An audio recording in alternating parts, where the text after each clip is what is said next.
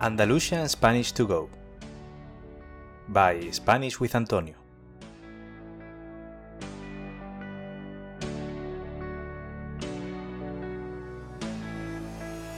Hola a todos y a todas. ¿Qué tal? ¿Cómo estáis? Bienvenido al episodio número 51 del podcast Andalusian Spanish to Go, el podcast para estudiantes de español de nivel intermedio y avanzado que quieren progresar con su español a través de materiales auténticos e interesantes y escuchando un acento muy peculiar de la lengua española, el andaluz. Si esta es la primera vez que escuchas este podcast, me presento. Yo soy Antonio, profesor de español y fundador de Spanish with Antonio, una plataforma con la que pretendo ayudar a estudiantes que, como tú, sienten pasión por la lengua y cultura española. Antes de empezar, te recuerdo que puedes servirte de la transcripción más glosario de este episodio para poder aprovechar al máximo el contenido que te ofrezco aquí y de paso aprender el doble. Hace ya tiempo que tengo ganas de hablarte del tema del que voy a hablar hoy. Y tengo la sensación de que este es el episodio y el momento perfecto para ello. Y te explico por qué. En los últimos días están ocurriendo en mi vida varios acontecimientos muy importantes y casualmente están ocurriendo todos al mismo tiempo. Y mientras decía casualmente, estaba haciendo el gesto de entre comillas en español. Y es que no sé tú, pero yo creo que las casualidades no existen. El primer acontecimiento del que te hablo está relacionado precisamente con este podcast. Y es que ya hemos pasado el simbólico número de 50 episodios. 50. Casi nada. es muy fuerte. Es decir, es increíble. Y si después de dos años desde que se creó este podcast este es el episodio número 51 ya. Es gracias a ti, que escuchas estos tostones que te suelto, es decir, estos rollos, y que apoyas mi trabajo. Y esto merece que diga por primera vez la palabra clave de este episodio. Gracias. Espero de verdad que lleguemos a los 100 y sobre todo que lo celebremos juntos. El segundo acontecimiento es que hace ya exactamente tres años desde que comencé a dedicarme a tiempo completo a este proyecto del que tan satisfecho estoy, es decir, a Spanish with Antonio. En verdad, hace más de tres años que lo comencé, pero lo hacía en mi tiempo libre. Y no te voy a engañar, dando palos de ciego, dando palos de ciego, es decir, estaba un poquito perdido. En ese tiempo yo trabajaba como traductor y recuerdo que los primeros vídeos de YouTube y publicaciones de Instagram los hacía por las tardes, cuando llegaba a casa del trabajo. Y lo cierto es que me motivaba muchísimo hacerlo. Me permitía desarrollar mi lado más creativo. Eso sí, por favor, no vayáis a ver esos vídeos. Cuando los veo ahora digo, madre mía, vaya cuadro, vaya cuadro. Es decir, Qué cosa más ridícula, qué mal hecho. Pero bueno, supongo que por alguna parte hay que empezar, ¿no? De hecho, en ese momento, los únicos que veían los vídeos eran algunos amigos y familiares.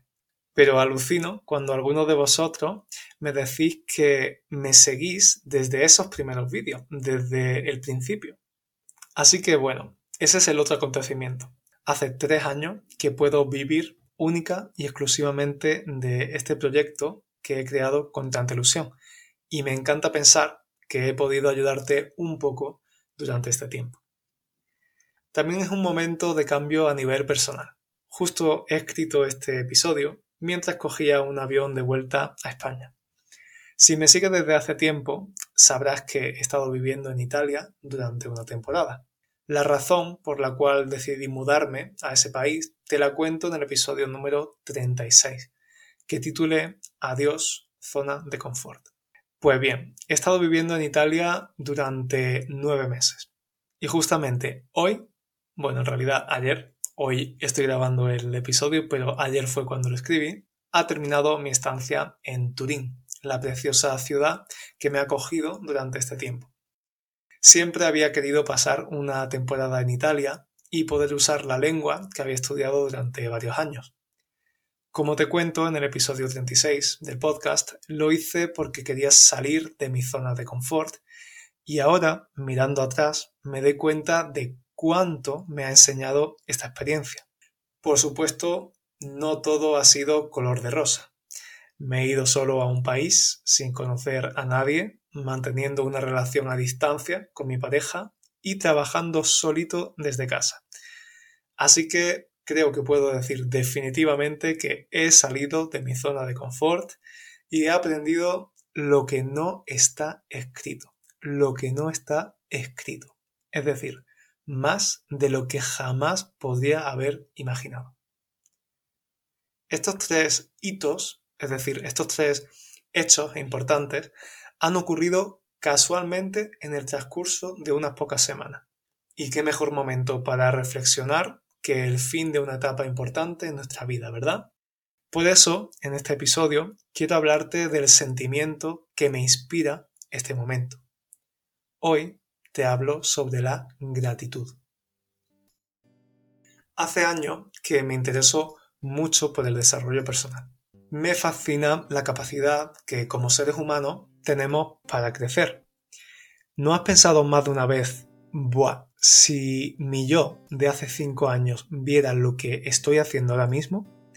¿O si mi yo niño pudiera saber que ahora ya no tengo miedo a eso que tanto temía? Pero bueno, esto de que me gusta el desarrollo personal no es ninguna sorpresa para ti, seguramente. Y es que a mí se me ve el plumero. Se me ve el plumero. Decimos que a alguien se le ve el plumero cuando notamos claramente cuál es su intención, su ideología, sus valores. Así que, si te interesa el tema del desarrollo personal, te recomiendo que escuches el episodio 46 en el que te hablo de cómo aplicar la filosofía del estoicismo como estudiante de español, el episodio 47, donde hablo sobre la responsabilidad que tenemos como persona para con la sociedad y cómo esto nos ayuda a ser mejores personas también, y el episodio 38, en el que te confirmo que el trabajo y el esfuerzo constante tienen una recompensa, aunque no puedas verlo de forma inmediata. Así que ve a tu plataforma de podcast favorita, busca esos episodios y guárdalos para escucharlos después. Ahora vamos a seguir con este. Es probable que en más de una ocasión te haya aparecido un vídeo recomendado en tu feed de YouTube con el título de El poder de la gratitud o Agradece lo que tienes o Doy las gracias todos los días y esto es lo que pasa o simplemente hayas visto por Instagram gente escribiendo en su diario por las mañanas o por las noches las cosas por las que están agradecidos. Y es que parece que esto de dar las gracias está de moda. Debo admitir que hace años no terminaba de verle el sentido a esto. Tengo que dar las gracias por todo. Gracias por tener un techo donde dormir. Gracias por este plato de comida. Gracias por mi trabajo. Oye, que también tengo problemas, ¿no? Gritaba mi ego dentro de mí. Que sí, que es verdad que tengo estas cosas y que hay gente que no las tiene, pero también me pasan estas otras cosas que no son tan buenas. Digo yo que también tengo derecho a quejarme, ¿no? Y a mi yo de hace unos años, ahora le digo, sí, claro que tienes derecho a quejarte. Reprimir nuestros sentimientos no es bueno, y si estamos pasando por una mala racha o hemos sido desafortunados en algo, una discusión con tu colega en la oficina, una ruptura amorosa, un cambio de planes inesperado, la pérdida del trabajo o hasta la pérdida de un ser querido, por supuesto que tenemos el derecho de entristecernos, de estar decaídos, de bajo ánimo. Todos somos humanos y es humano enfadarse, llorar o estar desmotivado. Lo que ocurre es que parece que muchas personas se quedan atascadas en esa queja, se regodean en esas malas sensaciones y entran en un bucle de sentimientos negativos del que no pueden salir. Por ejemplo, Pongamos que acabas de romper con tu pareja, con quien habías disfrutado de una relación de varios años. Por supuesto, estás triste, normal.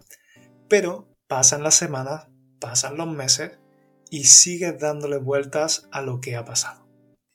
No lo superas y quizás dentro de ti no quieres superarlo.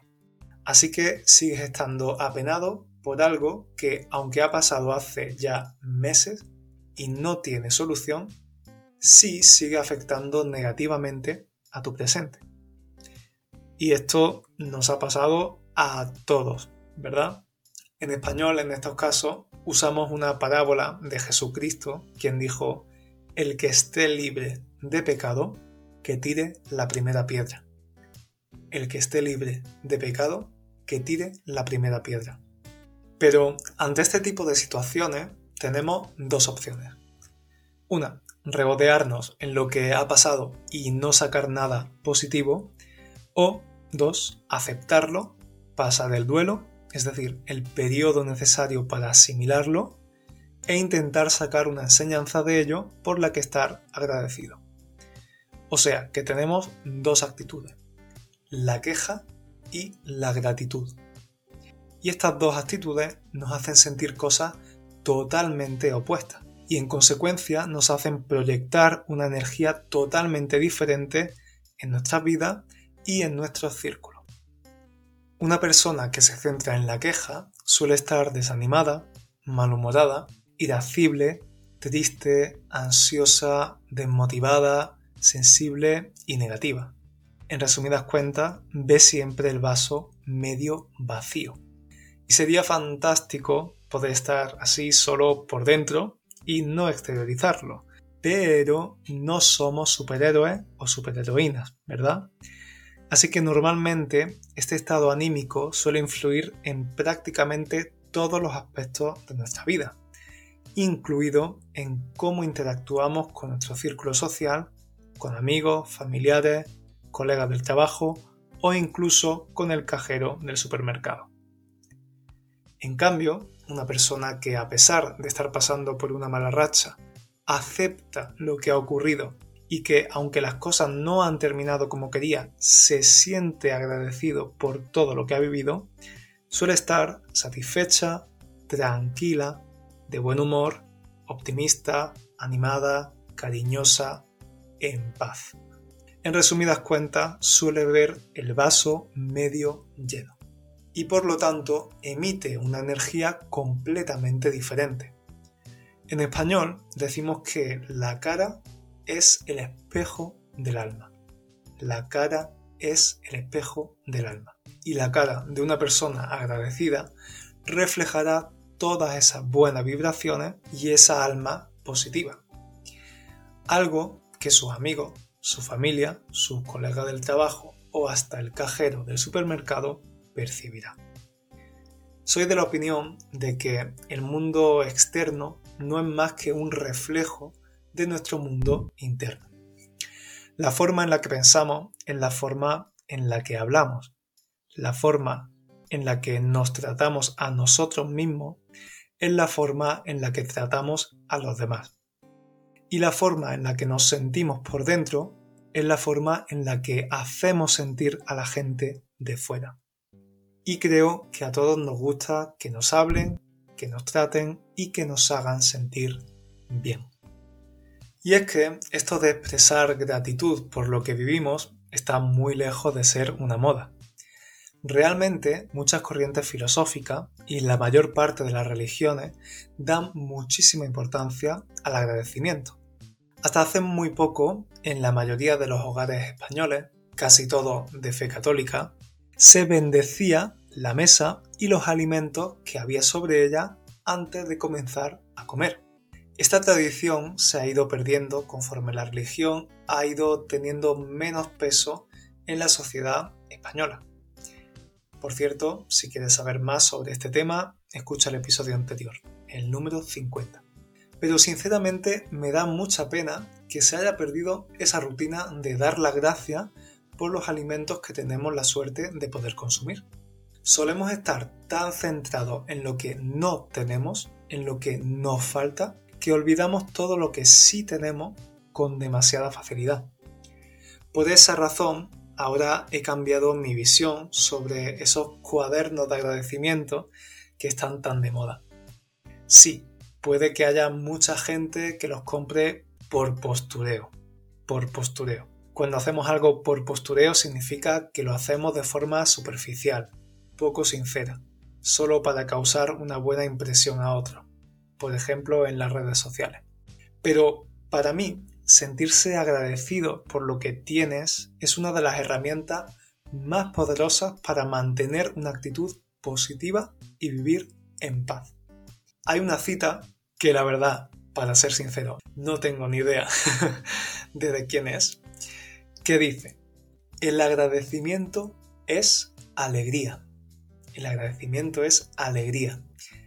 Y no puedo estar más de acuerdo. Cuando das las gracias por algo, por las risas que te echaste ayer con tus amigos, por la llamada de tu madre o por el helado tan rico que te has podido comprar con tu sueldo, estás recordando ese pequeño placer, ese pequeño detalle que te hizo feliz. Y tu cerebro segrega las mismas sustancias químicas que segregó en aquel momento. Así que vuelves a sentir esa felicidad por segunda vez. Es pura química. ¿Te imaginas cómo de feliz serías si agradecieras todas esas cositas mundanas? sentirte agradecido por cosas que en apariencia son tonterías puede hacer que un día de mierda se convierta en un día no tan malo o incluso en un muy buen día. Y como ya hemos hablado, tu buen día contagiará a quien veas ese día. Y esa misma persona se lo contagiará a otra. Quizás si todo el mundo actuara de esta forma, podríamos decir la frase que se suele usar al final de los cuentos y películas Disney, el famoso They lived happily ever after, que en español es mucho más simpático porque decimos fueron felices y comieron perdices. Fueron felices y comieron perdices. Si no sabes lo que es una perdiz, te voy a dejar una imagen en la transcripción del episodio.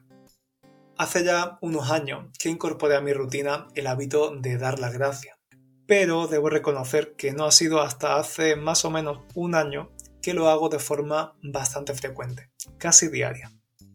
Por la mañana, recién levantado, después de prepararme una buena taza de café o de té, si hace mucho frío, me siento en el sofá o en la cama y busco al menos tres motivos por los que expresar agradecimiento. Hay días en los que me levanto de mejor humor y encuentro muchos motivos. Hay otros días en los que me levanto con el pie izquierdo y me cuesta encontrar incluso uno. Y también hay muchos días en los que repito los mismos motivos. Haber dormido bien, poder tomarme ese café que tengo en la mano o simplemente poder regalarme ese momento matutino porque puedo decidir qué horarios de trabajo tener pueden parecer pequeñeces, detalles muy pequeños o irrelevantes, pero el mero hecho de pensarlos, escribirlos y poner mi atención en ellos hace que comience el día con buen ánimo. Te comparto otros motivos por los que yo estoy agradecido por si te sientes identificado o te inspiran. Yo siento gratitud por tener una familia maravillosa, por haber cumplido el sueño de vivir en Italia, por poder hablar todas las lenguas que de pequeño soñaba con hablar, por tener buenos amigos en los que confiar, por seguir disfrutando de mis abuelas, aunque sean mayores, por estar sano y toco madera, porque mi cuerpo me permite hacer deporte, por tener suficiente dinero para comer en un restaurante de vez en cuando, o por tener el privilegio de descansar los fines de semana. Estos son solo algunos de mis motivos, pero cada persona tiene lo suyo en función de su situación personal. Lo importante no es cuáles sean, lo importante es que nos lo recordemos casi diariamente para así poder ser un poquito más felices. De hecho, yo te animo a leerlo en los días en los que necesites ese chute de felicidad. Además, puedes incorporar este hábito a tu rutina en español.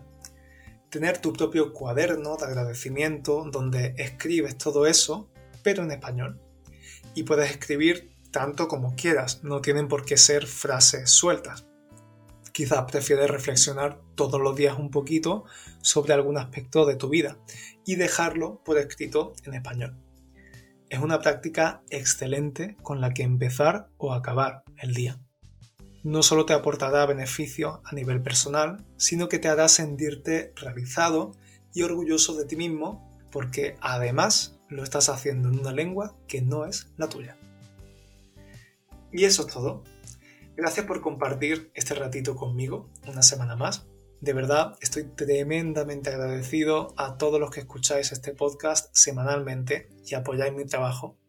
Con este apoyo me permite seguir trabajando haciendo lo que más me gusta, que es ayudarte a mejorar tu español de una forma diferente e interesante.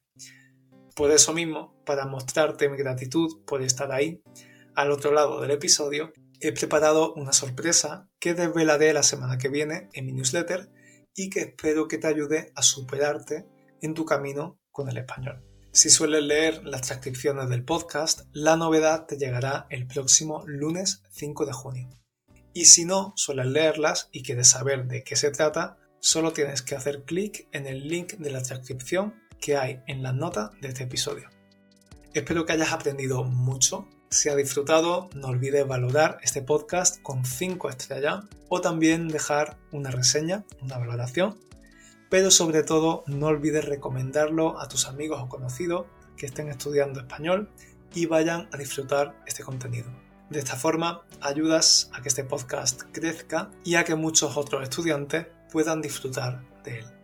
Muchas gracias de nuevo por estar ahí. Nos vemos la semana que viene en YouTube un nuevo vídeo y en dos semanitas con un nuevo episodio. Hasta entonces.